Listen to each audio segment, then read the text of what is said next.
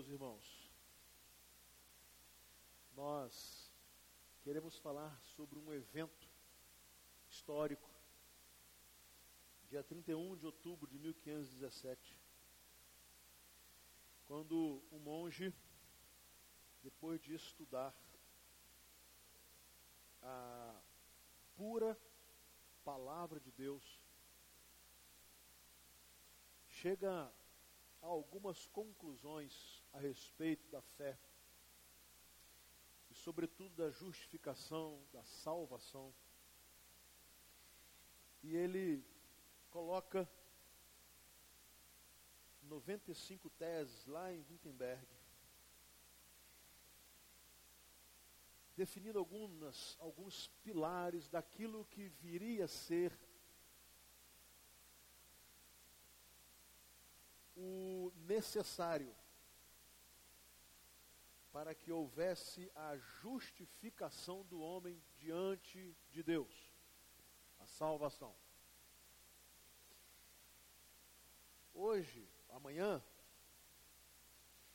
499 anos depois, esses pilares continuam a falar esses valores continuam a prevalecer e têm levado milhares e milhares e milhares e milhares de pessoas a um encontro com Deus.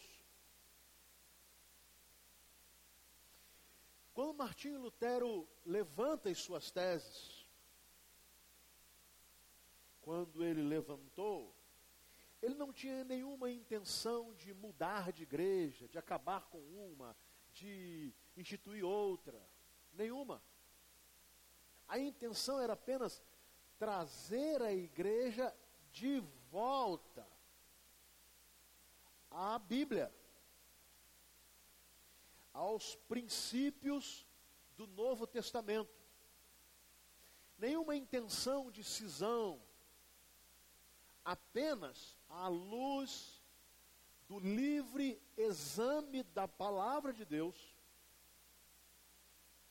trazer, redirecionar, colocar de novo nos trilhos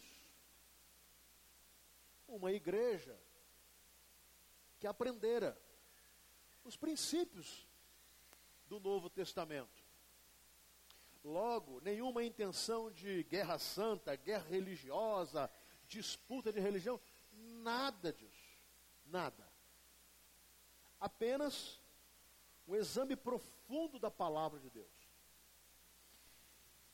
A partir de então, estudando a Bíblia, Martinho Lutero levanta cinco pilares, e são os cinco pilares da reforma que deveriam servir como base de sustentação para a fé, para a justificação, para a salvação.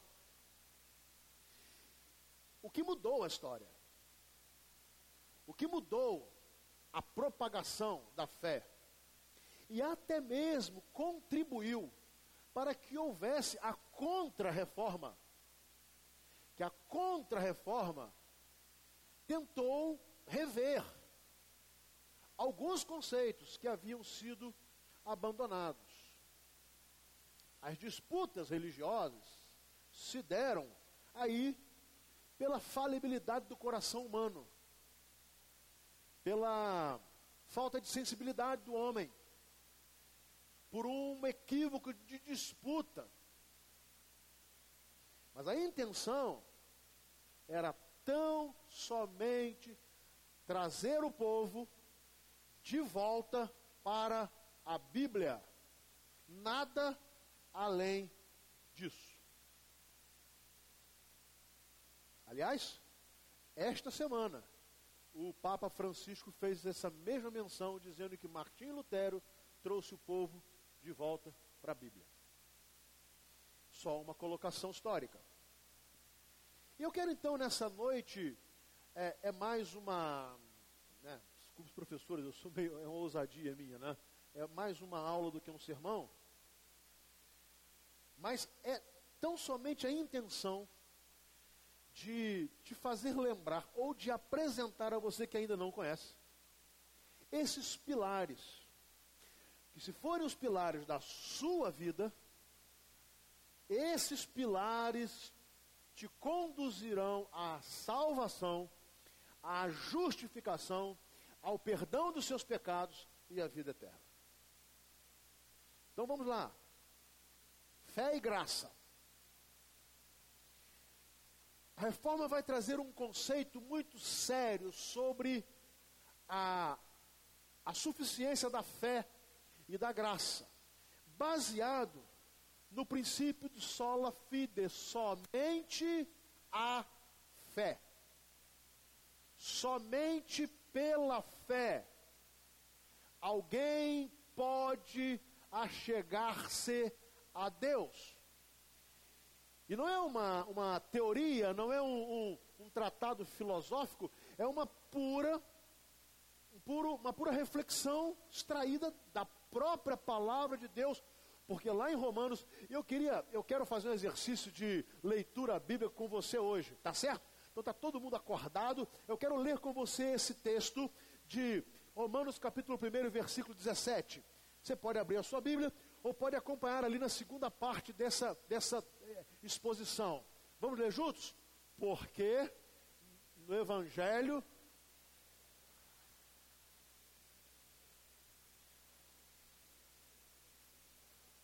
é pela fé.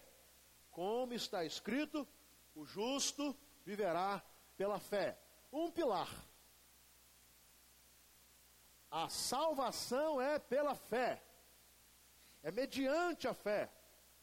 Você pode receber a salvação se você tiver fé naquilo que Deus fez para que a sua justificação tornar, viesse a ser possível. Então, é preciso crer. E é somente pela fé. Eu preciso crer. Jesus Cristo foi categórico ao afirmar: quem crê em mim tem a vida eterna. Deus amou o mundo de tal maneira que deu o seu Filho unigênito para, para que todo aquele que nele crê tenha a vida eterna. Lá em Hebreus capítulo 11 vai nos dizer assim: sem fé é impossível agradar a Deus. E Lutero vai citar e ele vai, ele vai, na verdade, é, o texto que muda a sua vida é exatamente Romanos 1, 17, e tem uma referência lá do profeta Abacuque: o justo viverá pela fé. Então, esse é o primeiro pilar. Não é em ordem de importância, são cinco. Não é em ordem de importância. Pela fé. Segundo, o segundo pilar, sola gratia somente pela graça. Então preste atenção: como esses dois pilares se sustentam? Só a fé, só a graça.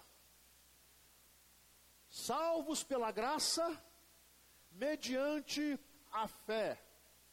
A história nos diz que Lutero ele compreendeu, ele entendeu que ele deveria quebrar a sua fé numa autoridade religiosa por restaurar a sua, restaurar a autoridade da fé. A minha fé me coloca diante de Deus.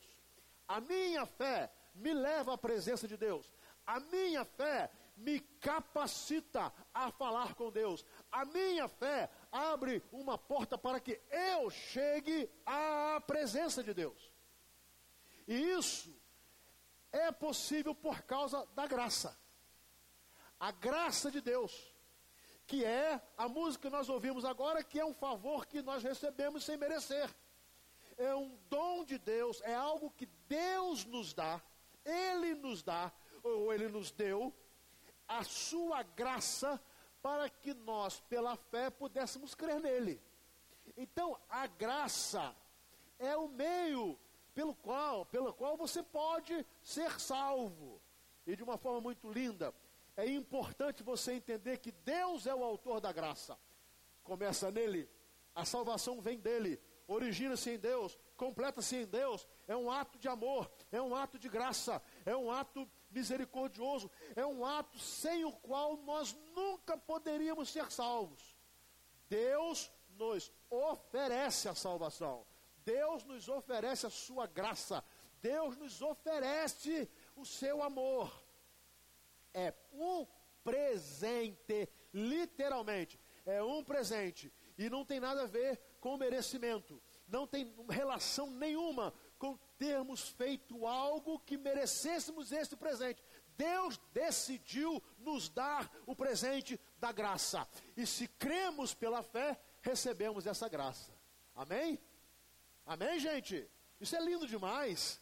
Esse é o presente da salvação. Mas é importante entendermos que Lutero tira isso não de compêndios teológicos, não de livros de filosofia, ele vai para um texto que você tem. Ele vai estudar um texto que você tem, a Bíblia.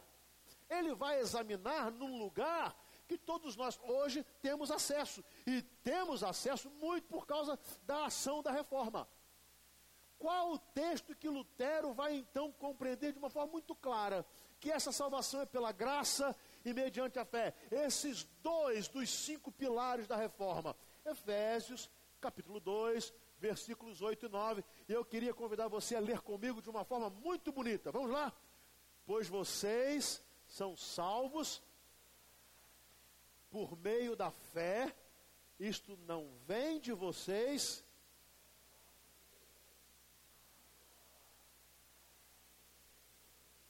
Pronto. Com um simples exame da palavra de Deus. Aqui não precisa de um, de um, livro de interpretação bíblica, de hermenêutica, de exegese. Aqui não é necessário consultar nenhum comentarista bíblico famoso. Aqui é necessário apenas ler. Ler. Um texto que categoricamente vai nos dizer: vocês são salvos pela graça, por meio da fé. Gra graça e fé. Isto não vem de vocês. Não é um mérito de vocês, não é esforço de vocês, não é capacidade de vocês, é um dom de Deus. Ou seja, vem a nós ou para nós da parte de Deus. E não vem da, das obras. Não é o nosso esforço. O quanto bom nós somos, o, o quanto bem fazemos, quais são as nossas virtudes. Não! Não é por causa ou por meio das nossas boas obras. E o texto é claro, porque senão nós iríamos já cometer o pecado do orgulho. Acharíamos que somos merecedores, porque afinal de contas fizemos por onde merecer a salvação. Não, senhores. Não, senhores. O que merecemos é a condenação, porque o salário do pecado é a morte. O que merecemos é a separação eterna de Deus porque o pecado nos levou para longe de Deus. O que, é, o que nós merecemos é a punição pelos nossos pecados. E somos justificados e absolvidos porque Deus nos ama. Amém? E pela graça, pela graça, Ele nos concede a salvação. Seja você quem for, seja você o melhor ou o pior dos homens, você precisa da graça e a graça pode te alcançar coisa maravilhosa é a salvação. Mas, esses são os dois pilares. Mas tem mais, são cinco. Um terceiro pilar, por meio de Cristo. Solos Cristos, somente Cristo, somente por meio de Jesus. Então vai acompanhando comigo. Eu sou salvo pela graça, dom de Deus, Ele me dá, vem dele. Isso é possível porque eu creio, a minha fé. Mas eu recebo essa graça e a minha fé terá valor se eu crer que a minha salvação vem mediante tão somente por Jesus. Amém? Que coisa extraordinária. Não é por minha tradição, não é pela minha igreja, não é porque alguém me contou, não é porque eu tenho um líder religioso. Não. Eu sou salvo pela graça mediante a fé em Jesus Cristo. Eu creio em Jesus Cristo. Eu creio que o meu acesso a Deus não é por intermédio de outra coisa ou outra pessoa senão Jesus. Ou eu chego a Deus por Jesus, ou eu não chego a Deus. Agora, como é que Lutero descobriu isso? Simples. Lendo a palavra de Deus. Abrindo, só abrindo, só examinando, só indo para o texto. Atos capítulo 4, versículo 12, vai nos dizer palavras do apóstolo Pedro. Não há salvação em nenhum outro, por debaixo do céu não há nenhum outro nome dado aos homens pelo qual devamos ser salvos. Foi Pedro que falou isso. Conclusão. Ou eu sou salvo por Jesus, ou eu não sou salvo. Ou o nome de Jesus me salva, ou eu não sou salvo. Ou eu chego a Deus por Jesus, ou eu não chego. O apóstolo Paulo vai nos falar de uma maneira linda, escrevendo a Timóteo, algo que define claramente a, a suficiência de Jesus. Somente Cristo, somente Jesus, solos Cristos, quando ele vai dizer, pois há um só Deus e um só mediador entre Deus e os homens, o homem Cristo Jesus. Bom, aí que já não é uma coisa difícil, né, gente? Porque é só uma leitura simples. Esse texto vai nos dizer algumas coisas muito simples. Ele vai dizer assim: primeira coisa que Paulo vai dizer.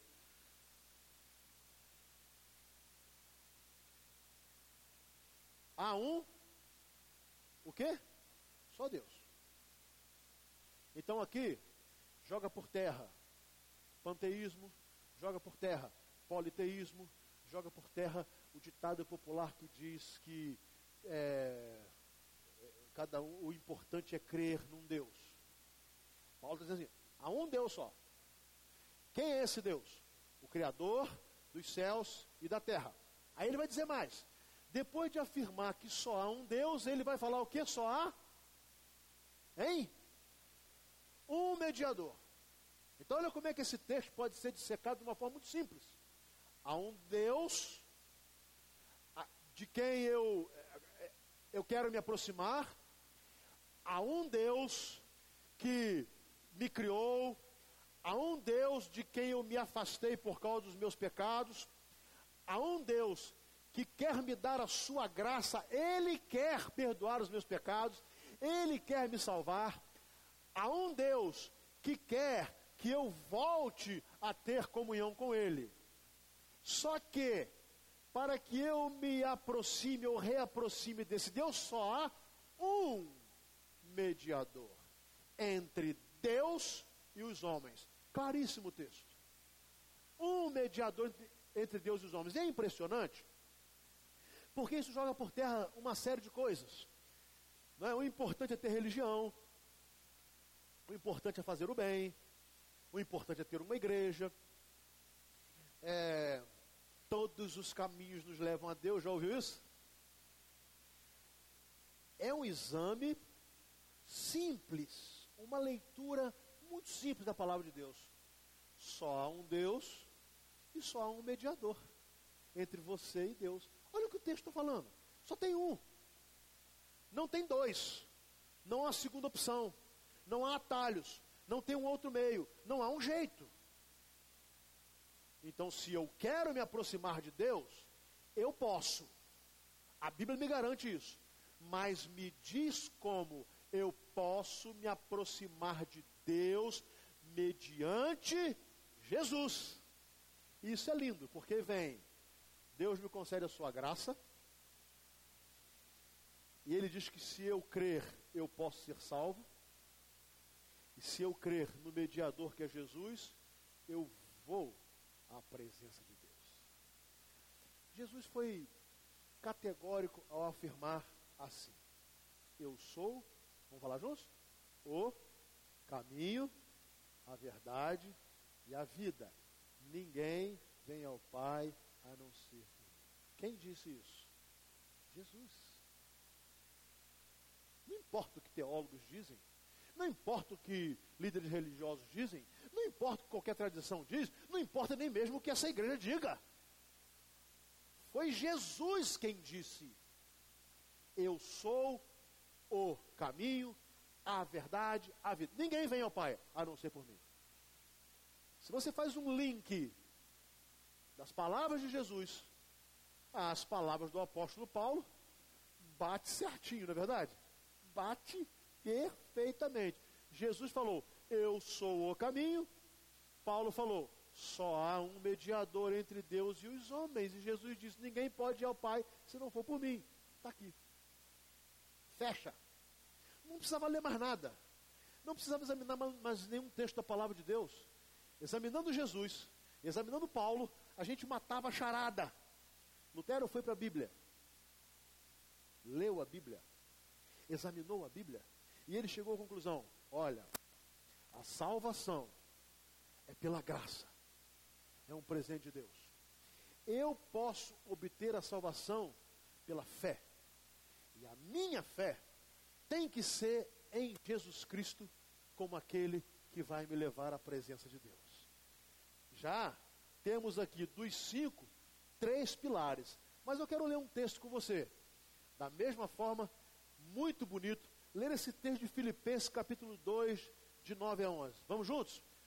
Por isso Deus o exaltou à mais alta posição e lhe deu o nome que está acima de todo nome, para que ao nome de Jesus se dobre todo joelho no céu e na terra e debaixo da terra, e toda língua confesse que Jesus é o Senhor, para a glória de Deus Pai. Aleluia! Está aqui. Solos Cristos. Somente Jesus. Só por Jesus. Só mediante Jesus. O nome que foi colocado sobre todo nome. O nome a quem Deus disse que diante do qual todo joelho irá se dobrar, no céu e na terra, e debaixo da terra, que toda língua há de confessar que Jesus Cristo é o Senhor, para a glória de Deus Pai. Então, quando examinamos esse te esses textos da palavra de Deus, e eu volto a falar, aqui não há nenhum comentário bíblico, aqui não há nenhuma consulta teológica, aqui é apenas uma leitura da Bíblia. Está tudo aí na sua Bíblia.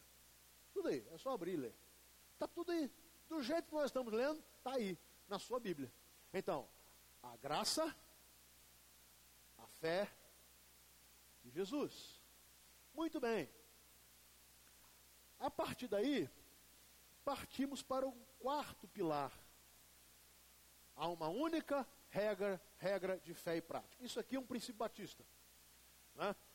Dentre os vários princípios batistas, um deles é que a Bíblia é a nossa única regra de fé e prática. Baseado em quê? Na própria Bíblia. E a reforma, o Lutero descobriu isso, sola escritura, somente a escritura, somente a palavra, somente a Bíblia tem autoridade sobre a nossa doutrina e a nossa fé. É a Bíblia. É ela. É por meio dela. É através do estudo e da prática da palavra de Deus é que nós encontraremos a nossa salvação. Não é uma questão de igrejas, não é uma questão de denominação, não é uma questão de liderança religiosa carismática ou poderosa, não é uma questão de tradição, é a Bíblia. Quem tem ou o que tem que ter autoridade final nas nossas conclusões é a Bíblia. Vou dar um exemplo. Eu sou pastor dessa igreja há 18 anos. Logo, entendo que a igreja confia em mim. Confia na minha autoridade espiritual, confia na minha autoridade de conhecedor da palavra de Deus, confia em mim. No entanto, ainda que confie, em qualquer tempo do meu ministério, se eu ensinar alguma outra coisa, alguma coisa, e desejar dar uma autoridade ao meu ensino, que seja superior ao que está na Bíblia, quem está errado sou eu. Não é a Bíblia. A partir desse dia, a igreja não deve mais me ouvir. A partir desse dia, a igreja não deve mais me ter como seu pastor, porque perdi a autoridade de pastorear o rebanho de Cristo. Por quê? Porque eu quis colocar no meu ensino, no meu conhecimento, na minha capacidade, uma autoridade que, não há, que eu não tenho. O que tem que corroborar o ensino que eu ofereço à igreja é a Bíblia. Por isso eu tenho obrigação de conhecê-la, para ensinar tão somente o que ela ensina. E entre o ensino meu e o ensino da Bíblia, sempre prevalecerá o ensino da Bíblia, porque ela é que tem autoridade. Amém? É ela que tem autoridade. A autoridade está na palavra. A autoridade não está no, no, na, minha, na minha capacidade de convencimento. A, a autoridade não está no, nos modismos. A autoridade não está nem mesmo em conseguir abarrotar a igreja de gente. Tem muito segmento religioso ensinando que a Bíblia não ensina. Tem gente caindo no espírito, caindo para lá, caindo para cá, gritando, berrando. Não tem nada da palavra de Deus, mas dá resultado. Dá resultado. O resultado é numérico. Gente, muita gente, gente, gente, gente, gente. Mas a autoridade é da Bíblia. É ela que está certa. E é ela que tem que ser seguida e obedecida. Somente a Escritura, a palavra de Deus. Martinho Lutero disse o seguinte: qualquer ensinamento que não se enquadre nas Escrituras deve ser rejeitado, mesmo que faça chover milagres todos os dias. Ele poderia ter escrito isso hoje, né? Poderia ter sido agora, 2016. Poderia sentar-se no seu escritório e escrever isso. Querida igreja do século 21, Qualquer ensinamento que se não enquadre nas Escrituras deve ser rejeitado, mesmo que faça chover milagres todos os dias. O sinal de que uma igreja está certa não é, não é manifestação de milagres. Aliás, quem conhece a palavra de Deus sabe que quanto mais nos aproximarmos dos últimos dias, haverá uma multiplicação de sinais e maravilhas e sinais de mentira que não vêm de Deus. É só ler a Bíblia. É só ler a Bíblia.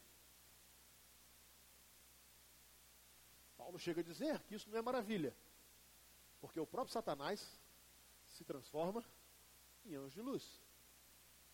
Então, esse texto aqui é muito importante do Martim Lutero, porque às vezes nós ficamos atrás daquilo que está dando certo, sucesso. Sabe esse negócio? Vem para cá, hoje tem um testemunho, hoje tem uma história, hoje tem. Sabe? E a Bíblia vai sendo deixada de lado.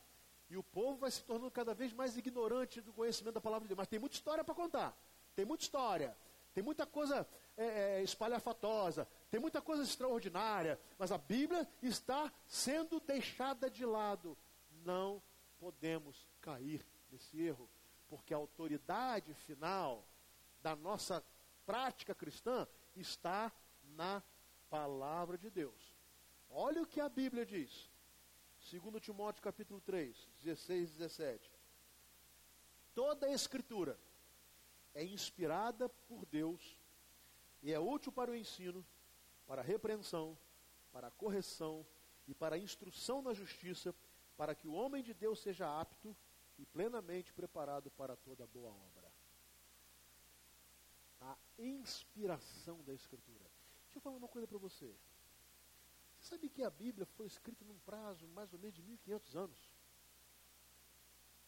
Cerca de 40 autores que viveram em épocas muito diferentes. Tinha fazendeiro, tinha pescador, tinha um poliglota intelectual, Paulo. Tinha um homem que cuidava do rebanho do seu sogro, Moisés. Tinha médico, Lucas. Tinha pastor de ovelhas, Davi. Olha só. Olha que coisa impressionante. E no final, surge um livro maravilhoso que tem transformado a vida de pessoas ao longo da história. Sabe por quê? Porque toda a Escritura é inspirada por Deus. Amém? Isso que ela é coerente. Por isso que ela bate. Porque é a palavra de Deus. Então, ó, é só a Escritura. Vou dar um conselho a você. É a Bíblia. Você quer conhecer o ensinamento de Deus? É aqui. Deus usa homens para ministrar a palavra. Mas quando os homens deturpam a palavra, a palavra precisa prevalecer. Tem muita coisa acontecendo nas igrejas hoje que, sinceramente, eu já li a Bíblia toda várias vezes, mas que eu não consigo encontrar.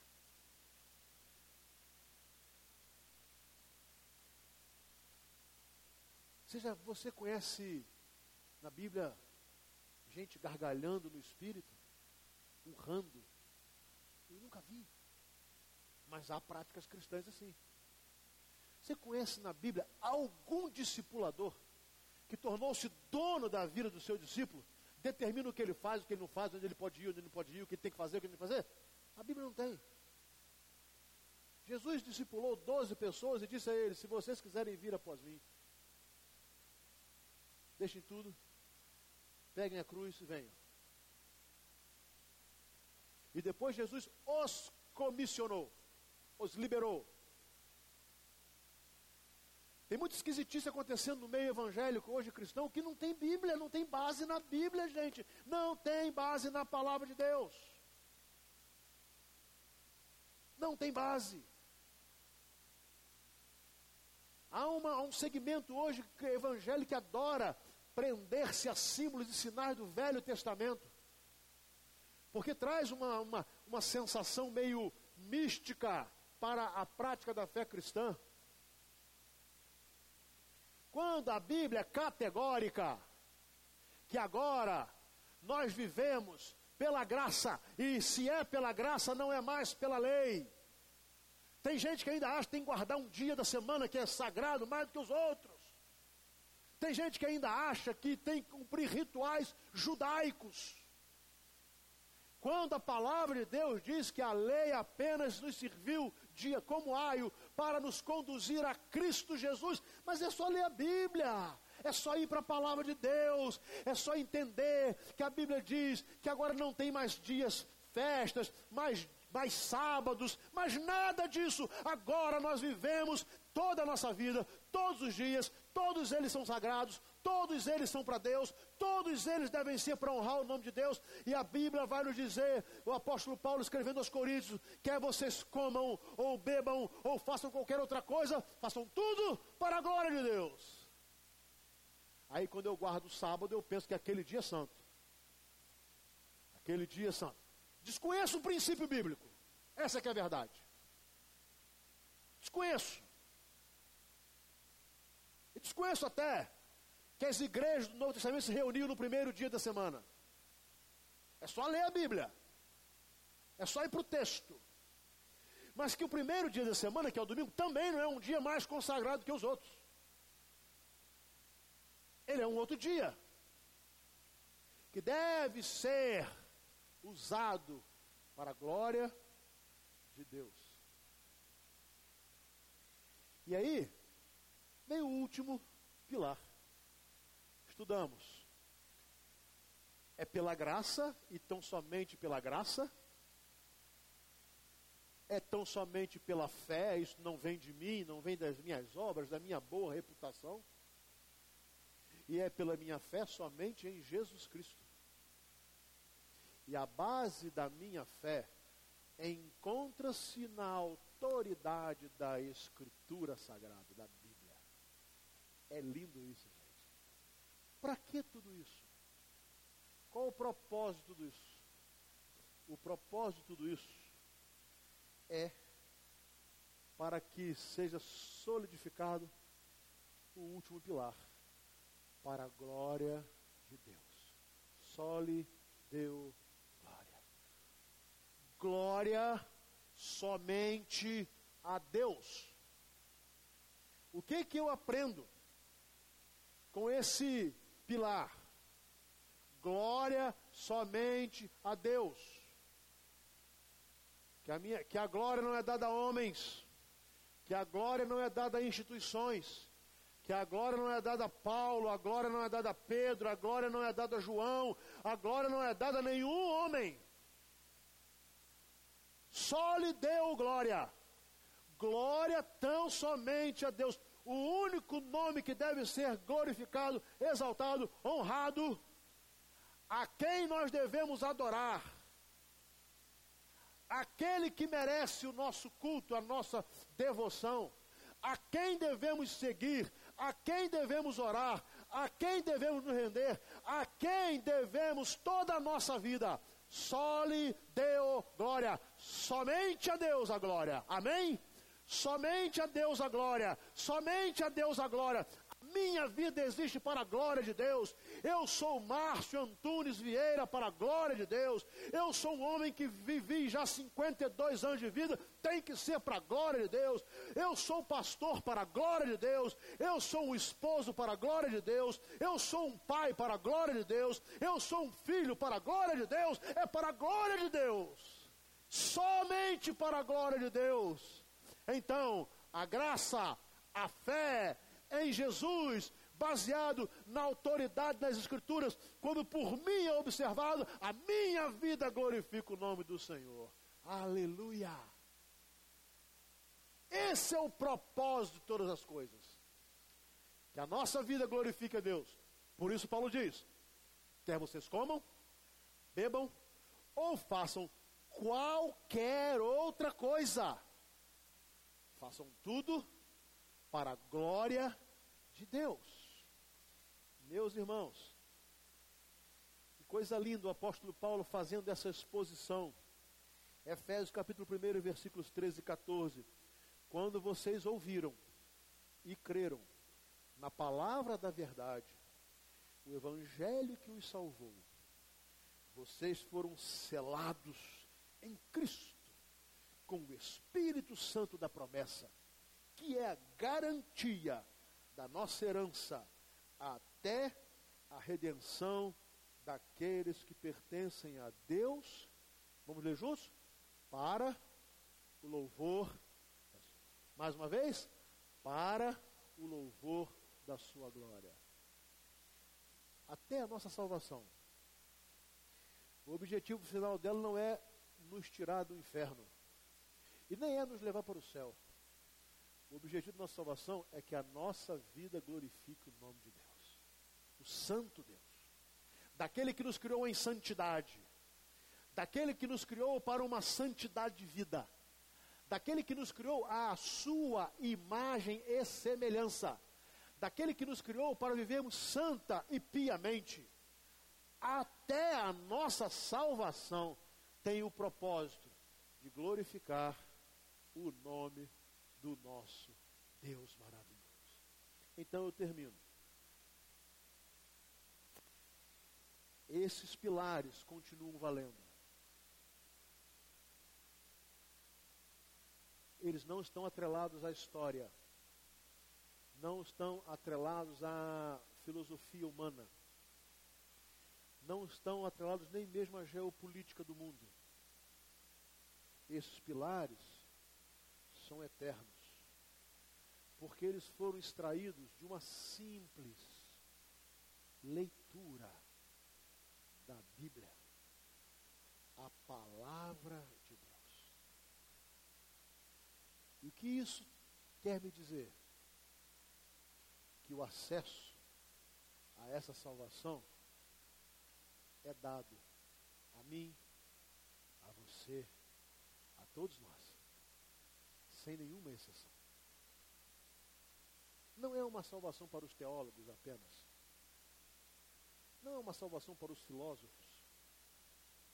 É uma salvação oferecida a toda criatura. Ela é pela graça. Deus te dá. Ela é pela fé. Você precisa crer. E ela é pela fé em Jesus. Você precisa acreditar que Jesus é o Salvador da sua vida. E é Ele quem lhe dá livre acesso a Deus. E você pode crer nisso, porque a Escritura diz: só há um mediador entre Deus e o homem, Jesus Cristo. Eu sou o caminho, a verdade e a vida. Ninguém vem ao Pai a não ser por mim. E quando você, pela fé, recebe a graça, crendo em Jesus, a Bíblia diz: perdoados estão os seus pecados. Por isso que o justo vive pela fé. Ele é justificado, porque Jesus Cristo pagou pelos meus e seus pecados na cruz. Aí vem a justiça de Deus. A justiça não é nossa, ela é de Deus. Ele morreu para que nós pudéssemos viver. Ele tomou os nossos pecados sobre ele para que os nossos pecados não nos levassem à condenação e à morte. Ele se fez maldito em nosso lugar para que nós fôssemos benditos de Deus. Ele morreu para nos dar vida. Tudo isso para a honra e para a glória de Deus. Amém? Vamos nos colocar em pé, vamos adorar o Senhor.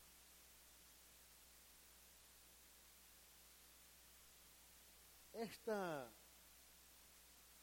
salvação tão maravilhosa, ela é simples. Ela não é. Deveria ser complexa, mas não é.